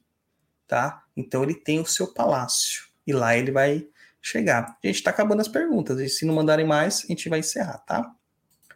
O, o Ganam lá, ele fala assim: a ânsia por incorporação também não pode ser vista como uma ânsia de confirmação da presença de sua coroa de forma fenomenal. Foi o que eu falei. Foi exatamente o que eu falei. Tá? Julia Liberato. Uma pessoa que nunca incorporou na Umbanda pode ser indicado que tem caminhos da Kimbanda incorporar apenas da Kimbanda? Sim. Pode. Tá? E, cara, isso ocorre muito. Porque aí destaca-se uma outra questão. A pessoa está na Umbanda, às vezes por teimosia, porque não é o caminho dela. Então ela nem às vezes tem caboclo e preto velho. Então o que, que vai incorporar nela? Nada. Daí ela descobre que ela só tem caminho de Kimbanda, ela vai lá pra Kimbanda, Kimbanda começa a dar aquela força para ela e pau, o Exu aparece. Entende? Então, sim no pé da figueira. Em todas as quimbandas, os Exus se associam a outras forças para ter mais força, mais êxito. Não, isso é uma, uma mentira, cara, que vocês têm, tá? É, acreditado, que vocês têm acreditado durante muito tempo. Não há uma associação com outras forças para ter mais força ou mais êxito. O Exu, ele pode muito. Ele faz isso por uma questão estratégica, tá? Então, às vezes, aquilo para gerar uma, uma, uma, disposição melhor para aquele Exu, para ele ter um tipo de consumo energético diferente, ou para conseguir atividades diferentes dentro do seu processo de trabalho, tá? Não só para ter mais força ou mais êxito, tá? Uh... Ó, parece que é a última pergunta agora, hein? Ou não? Não, chegou mais uma. Rayara Lambert. Pai, poderia falar da cremação e, de, e do enterrar por quimbanda e para um bandista? Entrar aquela questão da crença da pessoa enquanto viva? Cara, tem muito isso da crença pessoal da pessoa, mas na Umbanda e na Kimbanda, como nós seguimos uma estrutura de pensamento é, muitas vezes ligada aos orixás, né, na Umbanda principalmente, na questão banto ao culto do, do ancestral, é, e ao culto da terra, entendemos que o submundo é a profundeza da terra, né, que os nossos os espíritos dos mortos eles se aprofundam, eles vivem na Terra ou nas profundezas quitônicas. O ideal é sempre enterrar, tá? Sempre enterrar. Ah, mas eu cremei, não sei o que, tal, tal, tal. Cara, isso pode ou não gerar um problema espiritual, um problema de ancestralidade. Aí a gente tem que consultar o oráculo, verificar qual é essa estruturação, o que está acontecendo, o que, que não está acontecendo, é, para poder verificar se aquele espírito foi afetado ou não. Pode ser que ele não tenha sido afetado, entendeu? Pode ser que simplesmente caiu ali na anistia e já era. Mas tem espíritos que são afetados. Tem espíritos que estão presos na matéria, eles sentem todo o processo de cremação e aquilo revolta aquele espírito. Tá? É, e aí tem que fazer todo um trabalho de pacificação, tem que fazer todo um trabalho de, de arrefecimento dessa raiva para que isso para que isso não cause problemas para as pessoas encarnadas que procederam com a cremação. E às vezes, mesmo se for por questões é, que o espírito pediu, né? O espírito deixou em testamento, quero ser cremado e foi cremado e ele se revolta, tá? Então é uma coisa delicada que a gente tem que consultar oracularmente. Tiago, três pontinhos. Aproveitando a pergunta da Júlia, uma pessoa com caminho de, na Umbanda barra Kimbanda, se tiver caminho de sacerdócio, será nos dois ou somente em um? Às vezes é só em um, às vezes é só na Umbanda, às vezes é só na Kimbanda, às vezes é só em um. Tem pessoas que o processo termina no batismo já, cara. Tem pessoas que não vão dar andamento além do batismo. Porque assim, o batismo é a única das, das dos graus aqui que a gente pode dizer que não precisa de uma confirmação oracular para ser feito, tá? Então, isso bem superficialmente, tá bom? Uh, se uma pessoa tem uma, uma simpatia pela Kimbanda e ela pode ser batizada mesmo que não dê caminhos para ela proceder com a Kimbanda, porque ela quer estar tá lá, ela quer participar, é uma vontade dela. Então se respeita, mas ela não tem caminhos de Kimbanda, então ela não vai ser iniciada, ela não vai ser, não vai ter Exu assentado. Isso pode mudar? Claro que pode, porque nada está escrito em pedra na nossa vida, tá? A vida está aí para ser vivida e as coisas se modificam, tá? E aí vai acontecendo esses processos, tá bom? Uh, então a pessoa às vezes ela quer, ah, quero só ser batizada e para ali, ou a pessoa foi iniciada e para ali, entende? Então é diferente. E a questão do sacerdócio é a mesma coisa. Às vezes o caminho do cara é só na Umbanda, e às vezes o cara se torna um sacerdote de Kimbanda, mas se torna, é só Cambone na Umbanda. Não tem problema. Não tem problema. Uh, próxima pergunta do Daniel Nascimento. Comenta, caso possa, sobre pessoas que têm caminho na Kimbanda, mas não têm eixo tutelar. Ah, então. É, isso é raro, muito raro, muito raro de acontecer. Mas quando não tem, o Tata de Umbanda vai atrás do Exu que queira assumir esta coroa, essa cabeça. Tá? E, cara, eu participei de uma, de uma dessas que nenhum Exu quis. Nenhum Exu quis. Né? Aí ficou complicado, né? É, e aí a gente vai destacar um Exu. Só que esse Exu não vai ser um ancestral da pessoa, o que causa um furo nessa espiritualidade.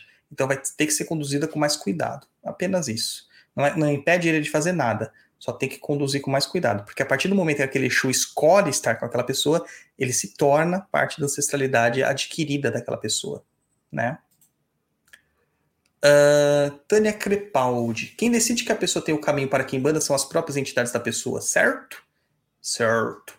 Sendo assim, eles conduzem a pessoa até encontrar o caminho? Não. Porque é assim que eles definem que eles têm essa vontade, você tem que fazer o corre. Corre, gira, Tânia. Corre, gira. Marca lá o oráculo de Exu, já vai juntando dinheiro e corre, gira. Próximo do DJ. Quando vou. Não entendi. E se torna iniciado, mesmo tendo um só assentamento. Todos os eixos iniciados se tornam da Kimbanda. É.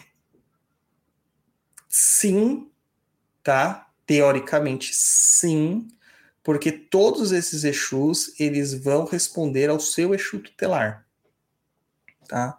Então, eles vão compor essa falange, que é uma falange de Kimbanda, mas eles vão tomar suas autonomias e, e hierarquias quando eles receberem de fato os seus assentamentos. Então a gente pode meio que fazer uma analogia aqui e dizer assim: o Exu assentado ele está iniciado e os que não estão assentados eles receberam o batismo. Eles podem participar, mas eles não estão de fato iniciados ali. Tá? Pisam na quimbanda, mas, né? Uh, Júlia Liberato. E doação de órgãos é diferente para médium ou qualquer outra pessoa? Não, tá? É tudo igual para todo mundo. A doação de órgãos é algo muito bom, tá? Mas, gente, eu vou te falar uma verdade. Tem espírito que se revolta porque os órgãos dele foram doados e causam problemas de ancestralidade das pessoas a quais tem o, problema, o, o órgão né, implantado. E eu fiz um trabalho desses, um trabalho cansativo, 21 dias de trabalho, né? Nossa, Douglas, trabalho de 21 dias. É todo dia, no mesmo horário, no mesmo caminho, mesma macumba, fazendo para a pessoa é, um órgão, tá? E aqui eu posso citar em Minas Gerais, um órgão de uma pessoa, ele já tinha tido três rejeições, perdeu o rim três vezes, né? E ele só tinha um rim é, é, funcionando, o outro já tinha parado. E perdeu os três trans, os dois transplantes. O original dele e mais dois transplantes. Ele estava no terceiro transplante. E aí, cara, a gente fez um puta de um trabalho para que ele não tivesse mais rejeições desse órgão. E a gente teve que apaziguar toda essa ancestralidade passada para que ele conseguisse manter o órgão. Ele está aí, mais de um ano aí, de boa. Os exames dele, os médicos falam que nunca viram coisa igual, não sabem o que eles estão fazendo, mas é para continuar. Ele nunca teve resultados tão positivos na vida dele e está mega saudável, tá? Para quem tem um transplantado da família, sabe quão isso é difícil. Tá bom? Magia, macumba aqui funciona. Não é mandinga com vela e glitter. Rafaela Silva, é possível Exu da, de, fami, de um familiar que não está. Gente, por favor, gente, eu tô vendo aqui a, a mensagem da Rafaela, eu tô com dificuldade de ler. Lembrei de uma coisa que, que veio no Instagram. Eu sei que vocês estão na internet, mas ninguém tá cobrando o tempo de vocês. Escrevam certo. Por favor, facilita o entendimento, tá? De quem tá lendo. É possível Exu de um familiar que não está sendo cuidado passar a ser parte da minha banda, como se eu puxasse para mim o Exu? Uma amiga que o irmão tinha um tiriri, depois abandonou e se tornou evangélico. Cara, é possível. Tá? Isso acontece. Mas isso é uma decisão do Exu, não do médium. Tá? Não do médium. Uh... No pé da figueira. Tá, tem como destruir um espírito ou um ser para sempre? Não. Não. Carolina Mizutani. Quando iniciado, a banda começa a se formar? A banda se forma a partir de afinidade ou acordos em comum? Ambos, né? Para você ter acordos em comum, você tem que ter afinidade também. Seja ela qual for, afinidade por desgraça da vida dos outros, ou afinidade pela feitiçaria, ou por caminhos, ou por, por interesses próprios, tá? Então, sim, tá?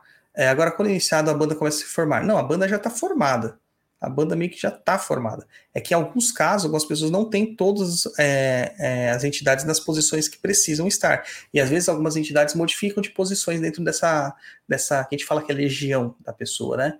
Então a gente tem que ir adequando isso aí. E esse é um trabalho que o Tata de Kimbanda, né, a Mameta de Kimbanda faz.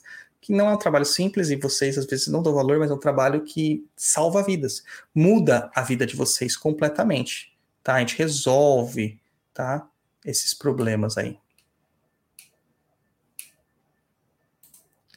Rafaela falou que teve que reduzir para caber. Eu não estou criticando você porque a sua mensagem está inteligível, entendeu? Eu entendi o que você escreveu. Estou falando do cara que eu recebi no, no Instagram.